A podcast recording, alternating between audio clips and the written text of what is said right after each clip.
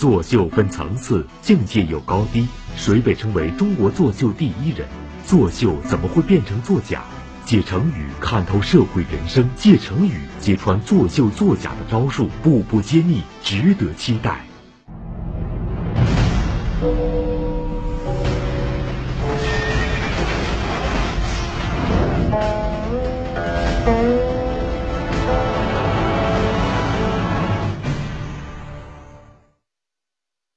虽然作秀只是近些年来才出现的一个新词汇，但关于作秀的事情却并不新鲜，可以说古已有之。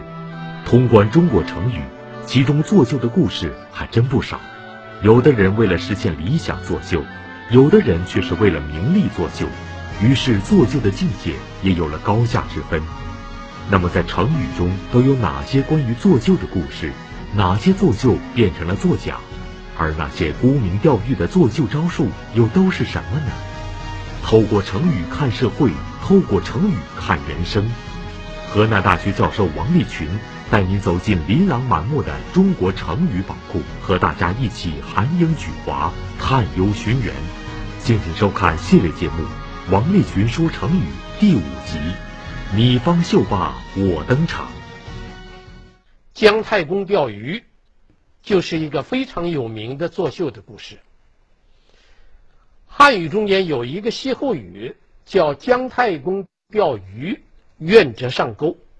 咱们成语中间呢也有一个叫“太公钓鱼，愿者上钩”。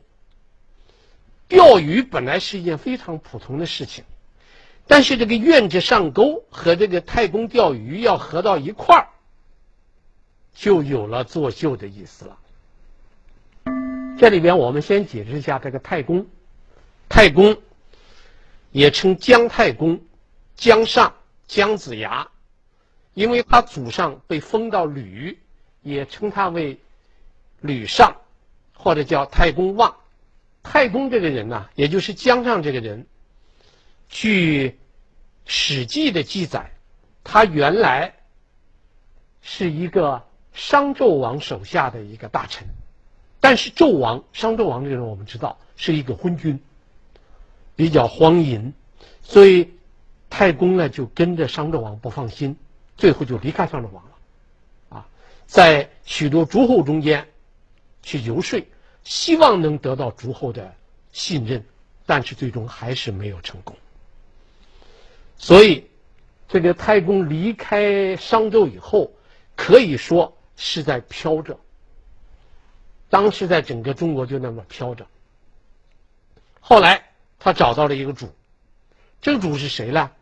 在纣王时代有一个诸侯，这个诸侯呢叫姬昌。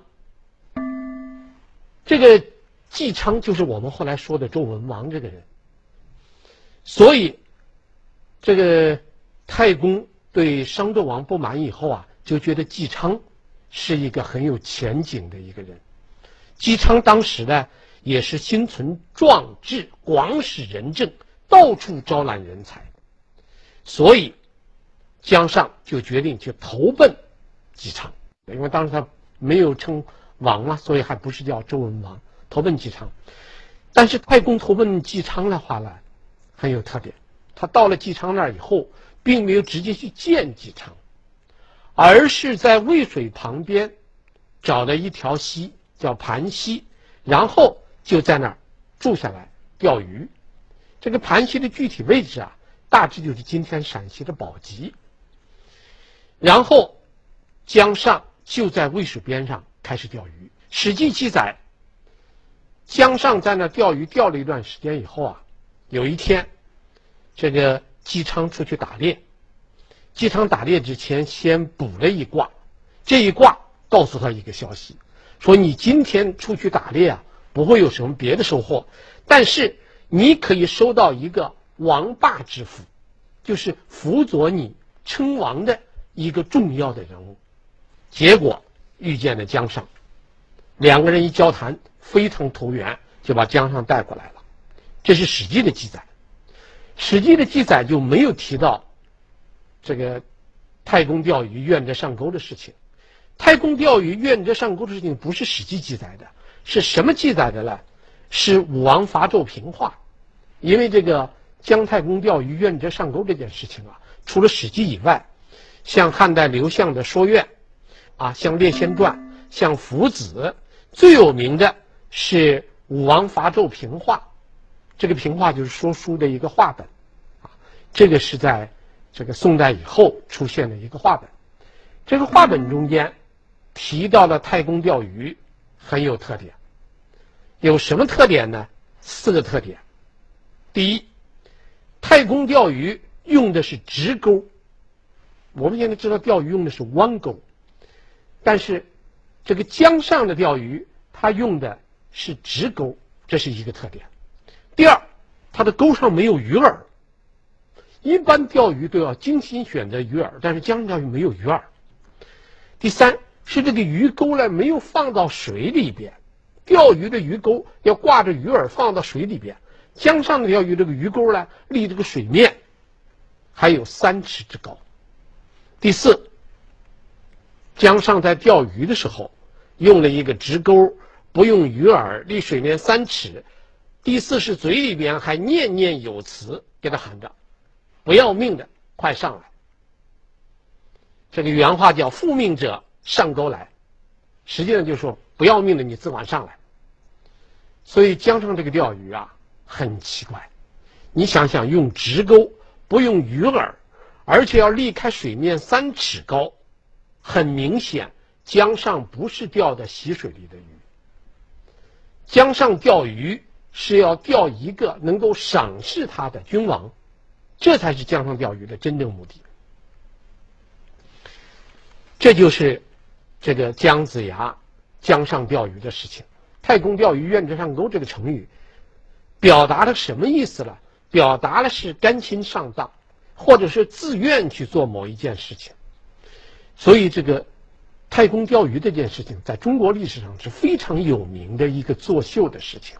很明显是一个作秀，但是这个作秀我们今天看起来，并不感觉到厌恶，我们倒是觉得这个七十多岁的姜尚志就这样钓鱼很有意思，这老头挺可爱，可见作秀并不全是坏事。比如说姜太公的钓鱼就不是一件坏事情，这是我讲的中国古代作秀的第一人，太公钓鱼。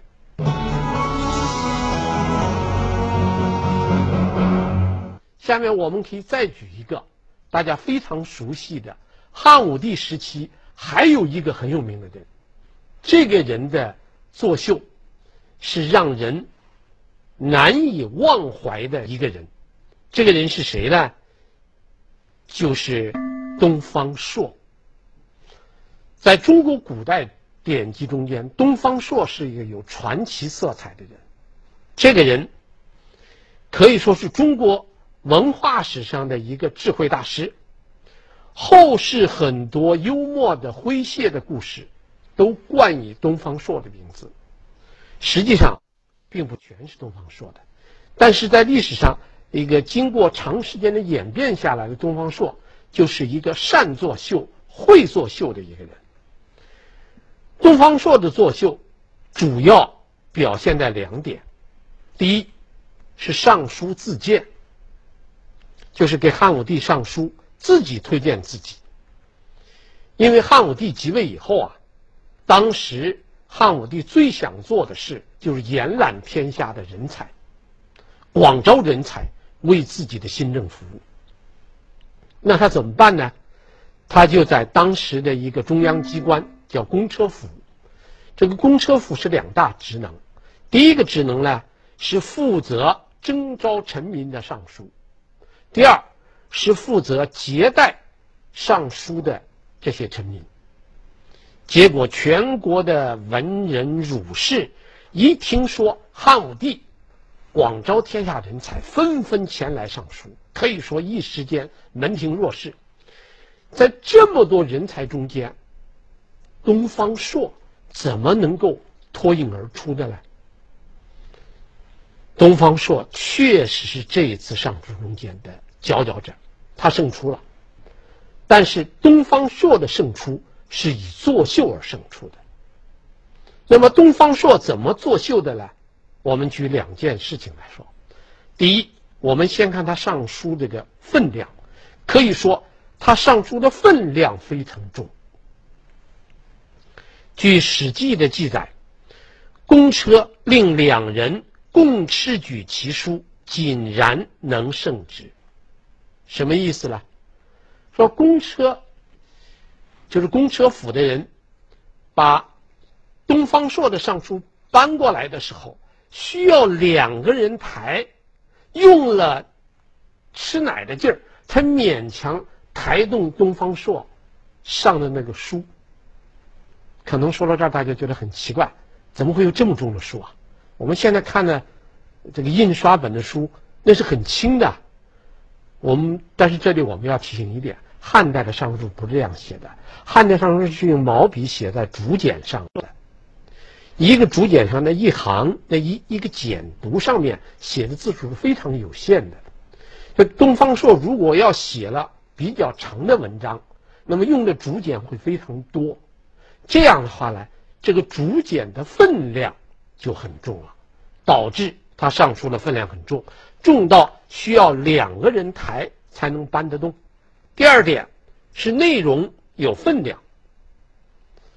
东方朔在他的上书中间对自己做了一番自吹自擂的介绍，这个介绍充满了作秀的成分。他怎么说呢？他说：“我十三岁。”开始学习读书，足足用了三年的时间，我才把当时的文史典籍全部掌握住了。我读了三年的文史著作。十五岁，我开始学击剑；十六岁开始学诗书。这个读诗书，我读了二十二万字。他特别强调这二十二万字。今天我们要是读一个二十二万字，是吧？我们拿一本书，或者通过我们的手机阅读，上网去看，二十二万字，是一个比较轻松就可以完成的一个工作量。但是在中国古代，在东方朔生活的武帝时期，要读完二十二万字的书，那可不是一件简单的事情。那需要很大的一间屋子，需要众多的竹简，才能够写满。这二十二万字，东方朔，我光读就读了诗书，就读了二十二万字。十九岁，我开始学宋武兵法，学习那个兵法上的行军布阵。读了多少字了？也读了二十二万字，两项加起来，我读了四十四万字。而且我这个人很佩服孔子的一个弟子子路的这个为政。所以，我又从子路那儿学习了治国的这个方法。我现在多大了？我现在二十二岁，身高九尺三寸。我的眼睛像悬挂的珍珠，我的牙齿像排列整齐的那个贝壳，我的勇气就像古代的这个大力士孟賁，我的迅捷动作的敏捷像古代的。一个身手非常敏捷的人叫庆吉，我的廉洁像包生，我这个人讲信用胜过尾生，所以我可以做天子的大臣。大家听听刚才我们讲的东方朔上书的这段话，这段话呢是《史记》《汉书》都有记载。我们看这段话可以很清楚的知道。东方朔的对自己的这番介绍，完全是自吹自擂，毫不谦虚的一场作秀。但是，所有的人在向汉武帝递交这个求职书的时候，没有一个人这样介绍，唯独东方朔这样介绍。所以，东方朔的介绍就一下子表现得与众不同。汉武帝的反应，史书的记载是两个字。叫奇旨，就觉得他这个自我介绍太神奇了，与众不同，所以就让他在公车府待招，就在公车府任职了。但这个职务比较低，职务比较低，东方朔开始很高兴，干了一段就觉得自己这个官儿太小了，他想提拔，但提拔的权力在汉武帝啊，那怎么办呢？东方朔又第二次作秀，怎么作秀呢？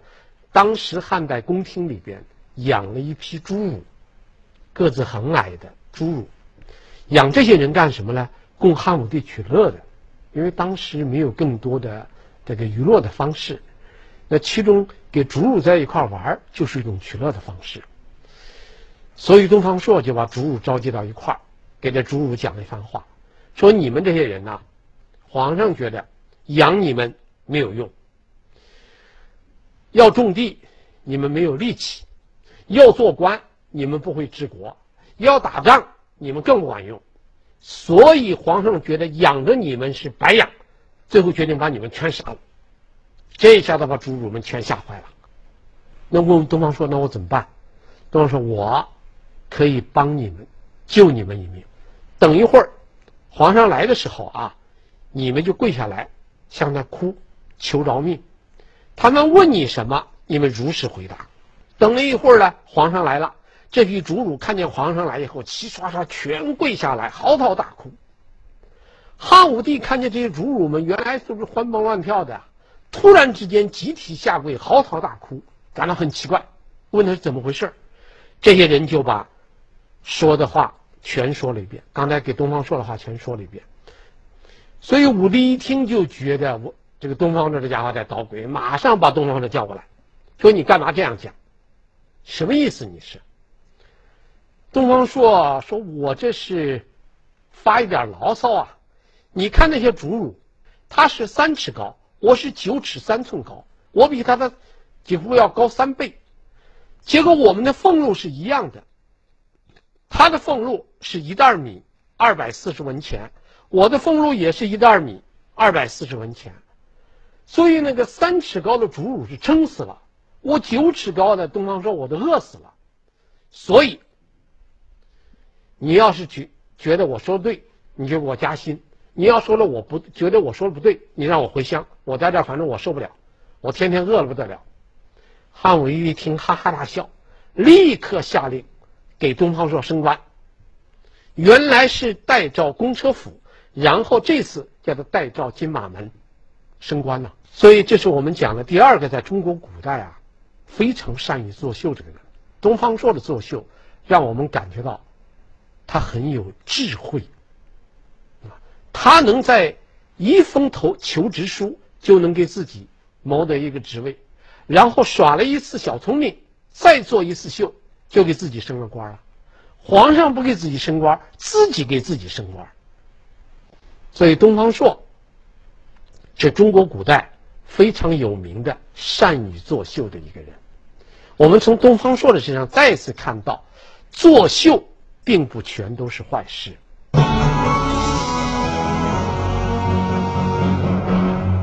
但是我们现在提到作秀啊，往往对作秀有一个看法，认为作秀。就是弄虚作假，啊，它的核心就是虚和假。这个看法对不对呢？其实今人对作秀的看法是有它的道理的。我们今天讲到作秀，我们觉得它有问题，就是因为它有虚假的成分。什么虚假呢？第一，表里不一。我们举一个叶公好龙的故事，就可以说明什么叫表里不一。春秋时期，楚国的大夫，这个叶公子高是一个非常喜欢龙的人。他的一副袋子上，还有他家里的摆设上、墙壁上，到处雕刻的是龙。但是真龙一来，龙头从窗呃窗户里伸进来，龙尾放到厅堂上，这下子就把这个叶公给吓坏了。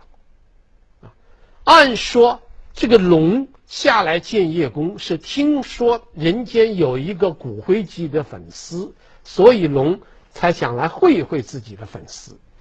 按说粉丝见到了自己的偶像，那应当尖叫啊！叶公也尖叫，但是他这个尖叫不是惊喜，而是害怕。叶公好龙的故事说明什么呢？说明作秀啊，它往往有一个很大的特点，就是表里不一。这个故事是谁讲的呢？这个故事实际上是孔子的一个弟子，叫子张，他讲的。子张为什么会讲这个故事呢？因为子张也是周游各国寻找一个施展才华的一个机会，结果他听说鲁国的鲁哀公，鲁哀公是一个非常这个好才的人，所以他就步行走了一百多天，不远千里来到鲁国，他希望鲁哀公能够重用他。结果来到鲁国以后呢，鲁哀公对他并没有以礼相待，所以这个子张很失望。所以子子张临走的时候，就给别人讲了叶公好龙的故事。这个故事很能说明什么叫表里不一。为了说清表里不一的事情啊，我们还可以举一个宋代的一个例子。宋代有一个官员叫祁元振，这个人是太宗朝的，当时在蜀地，就今天四川的一个官员。祁元振是当时这个宋太宗树立的一个廉政典型。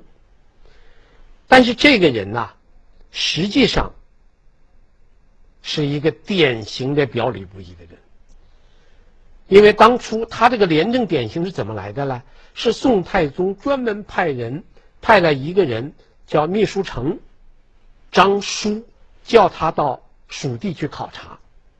考察的结果发现，蜀地的官员呐，贪赃枉法的事情非常普遍，几乎所有的官员都有多少不同的贪赃枉法的事情，唯独只有一个官员祁元振很廉洁，所以就是把这件事情。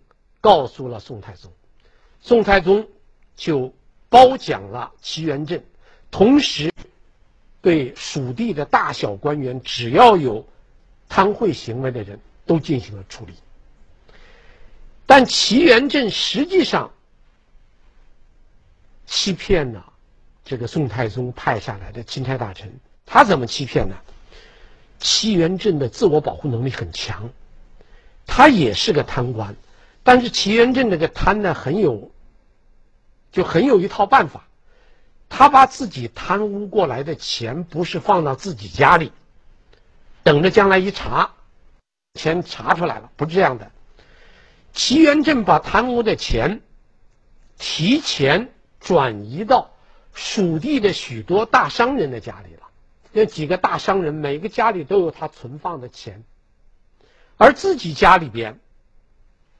摆设、穿戴都非常朴素，一看就是一个清官，不是一个贪官。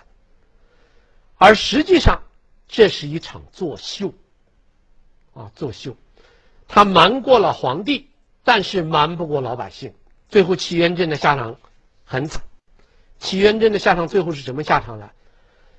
在太宗朝爆发的。王小波、李顺起义的时候，当地的老百姓把祁元振这个贪官给杀了，杀了以后，对祁元振的处罚也很惊人，点天灯。啊，这就是表里不一。第二点叫言不由衷。这个言不由衷的衷啊，还最开始的写法就是这个中国的中。这个言不由衷也是一个成语。它是怎么来的呢？他讲西周末年，当时西周受到西方的犬戎的攻击，所以最后周幽王被杀，周平王东迁，平王东迁以后进入东周，进入东周以后，这个周天子的权力地位大下降，而当时的一些诸侯掌握了周天子的权力。最早掌握周天子权力的是郑国的国君，也就是郑国的这个郑庄公把持了朝政。郑庄公把持朝政，导致周平王很不满意，这个矛盾很激烈。后来呢，这个周天子和郑庄公为了调和这个矛盾，互相交换自人质，也就是。把周太子虎和郑公子忽，周天子的太子和郑庄公的公子作为人质互相交换，这叫做周郑交质。这个周正交质这件事情说明，周天子的地位是在大幅度的下降。通过交换人质，似乎想使周天子和郑国的关系能够达到一个比较和谐的程度，但这件事情并没有做好。到了公元前七二零年，周平王去世，周桓王继位。周桓王继位以后，就想剥夺这个郑庄公的大权，结果郑庄公很恼怒，就派人在周天子管辖的范围之内，把人家的麦子割了拉回来了，这是这个夏粮。到了秋粮，又把人家的谷子割了拉回来了。所以周天子和郑国的矛盾就迅速的激化了。所以《左传》中间讲了两句话，叫“信不由衷，知无益也”。信不由衷，什么叫信呢？信就是人言。如果说的话不是发自内心，即使交换人质也没有用处，这就叫“信不由衷，知无益也”。第三点就是装腔作势，装腔作势也是一种作秀的表现。这方面比较典型的一个例子，我们可以看一看这个《颜氏家训》。《颜氏家训》中间讲到了一个这个装腔作势的故事。呃。《颜氏家训》是中国第一部家书。现在大家知道，中国的这个呃央视曾经在今年春节采访了家风，呃，让全国的老百姓对家风有了比较深的了解。其实中国古代是非常重视家风的，表现家风最突出的就是家家书，啊，最早的家书家训呢是颜之推。北朝颜之推的《颜氏家训》，这个《颜氏家训》中间讲过一个大孝子的故事。这个大孝子表现的很孝，实际上是作假了，是作秀了。这个《颜氏家训》是怎么记载的？他说：“我见过一个大孝子，这个大孝子的名声非常大，都说到这个大孝子，说他。”父母亲去世以后，他在守丧之间呐、经常哭，哭到什么程度？哭到脸上都长了那个痘痘，脸上的皮肤都被眼泪毁容了，长了痘痘了。实际上，后来呢，这个孝子的家人把这件事情给揭露出来了，说这个孝子脸上长痘痘不错。这个痘痘不是他哭出来的，是怎么来的呢？他是用巴豆，是用一种中药巴豆涂到脸上。这个巴豆涂到脸上以后啊，把那个皮肤给烧毁了，然后脸上就长了长了泡。这个泡是用巴豆涂抹涂出来的，并不是因为他守丧哭，他的父母哭出来的。这一下子把这个孝子的真面目全部扯穿了，说明这个孝子。完全是作秀，这是非常有名的一个古代的一个这个孝子作秀的故事。另一个呢，我们再举一个例子，这个在中学语文课本上都选过，就清代吴敬梓《儒林外史》中间写的一个非常有名的一个呃装腔作势的假孝子，叫范进。范进中举的故事可以说是人所共知，凡是知道《儒林外史》都知道范进中举。范进是个穷秀才，穷困多年，最终考上了。考上中了举人以后，疯了，因为高兴的太狠了，疯了。结果被他杀猪的老丈人一个巴掌打醒了。范进的疯醒了，但是范进的母亲也太高兴了，因为高兴，结果引发这个心脏病，他母亲就去世了。范进母亲去世以后，按照当时的礼法来说，母亲去世应当守丧三年。这三年要做到什么程度呢？你要是做官的，你要辞官回去守守丧；如果你参加科举考试的，你要拒绝考试，放弃考试去守丧；你要有婚姻大事的，你不能结婚，你要去守丧，而且不能去参加别人的酒席，参加酒席也是不孝。平时还要穿孝服。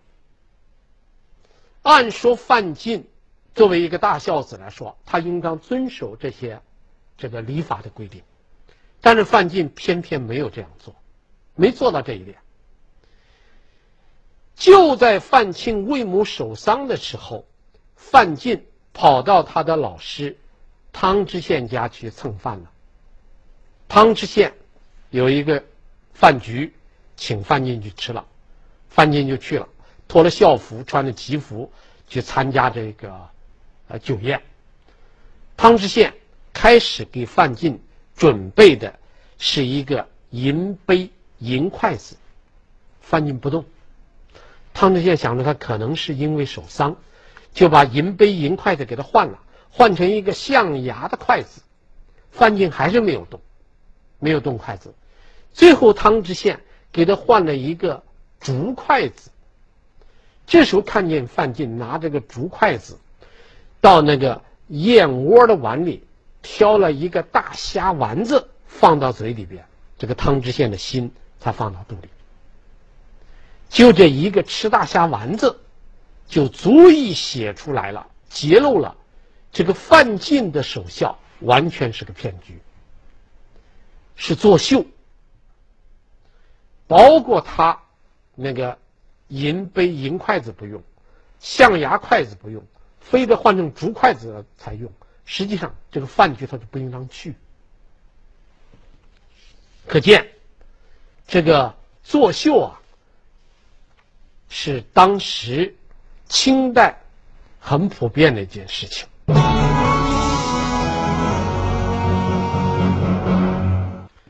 我们今天讲了很多作秀的事情，无论是古代小说，无论是古代的史书中间记载了大量的古人作秀的事情，这所有的作秀离不开一个字，就是虚，虚伪。虚构、虚假，虚是作秀最核心的内容。那么我们要回答的最后一个问题是：为什么中国古人会出现有些人偏偏想去作秀呢？为什么他们要去作秀？我觉得最根本的目的，是因为欺世盗名、沽名钓誉。欺世盗名、沽名钓誉，这是古人作秀的最根本的动因。因为作秀是走中南捷径的最好的一个方法。这里面又有一个成语，叫“中南捷径”。什么叫中南捷径呢？唐代有一个著名的隐士，叫卢藏用，啊，《新唐书·卢藏用传》记载了这个人。罗藏用这个人呐，是个典型的假隐士，因为他也是考中了进士，考中进士以后呢，没有做官。唐代的科举考试跟宋代的科举考试差别很大，宋代考完考中进士就给官做了，唐代考中进士以后不给官做，还要经过吏部的全选，还有一个等待的过程，这过程有时候会很漫长。但是呢。有一份考中进士的人，他后来就不愿意做官了，时间太长了，跑到山里去当隐士了。这些人在唐代是非常受人们尊敬的。当时人们认为，如果一个读书人考中了进士以后，去山里当隐士了，这叫什么呢？这叫不慕名利，视名利如尘土，所以很高看这种人。往往这种人。反倒受到中央政府的这个禁用，把他提拔起来，委任以官职。卢藏用就是看到了这么个机会，所以当时皇帝在长安的时候，他就在长安附近的终南山隐居；皇帝跑到洛阳的时候，他就在洛阳附近的嵩山隐居。他专找皇帝办公地点最近的那个山去隐居，所以当时人们就给了卢藏用一个雅号，叫做“随驾隐士”。随驾，随着皇帝的车驾，皇帝到哪儿，他到哪儿去隐做隐居。卢藏用一份苦心呐、就这样，最终被女皇武则天所发现。武则天重用了卢藏用。把他提拔起来了。卢藏用做官以后，遇到了一件事儿。当时还有一个通过隐居做官的人，这个人叫司马承祯。这个司马承祯被招到长安做了几年官以后啊，司马承祯不愿意做官了。这个司马就提出来要回山里去。卢藏用就指着终南山说了一句话。此中大有佳处，说这个山里边好处是大大的有。然后呢，这个司马承祯就慢慢的回答，说以仆观之，是宦之捷径耳。仆谦称啊，就是我，要叫我来看来，这个终南山就是当官的一个捷径，所以终南加上捷径。就形成了一个新的成语，叫“终南捷径”。这一说啊，卢藏用知道司马承祯是讽刺他的，感到非常羞惭。藏用残。由此我们可以看出来，古代作秀的事情啊，在官场中间还是比较普遍的。其实我们今天这节课讲这一集啊。我们告诉大家，作秀本来并不是一个贬义词，它是从演艺界，再到商界，最后进入官界。这个词本来没有贬义，但是后来弄虚作假、言过其实、添油加醋、哗众取宠等等作为，把这个词给糟蹋了。所以这个词今天变成一个贬义了，作秀成为一个贬义词了。其实，我们的态度是这样的：作秀是可以做的，关键是看你用什么心态，就是你想达到什么目的去做。这一集。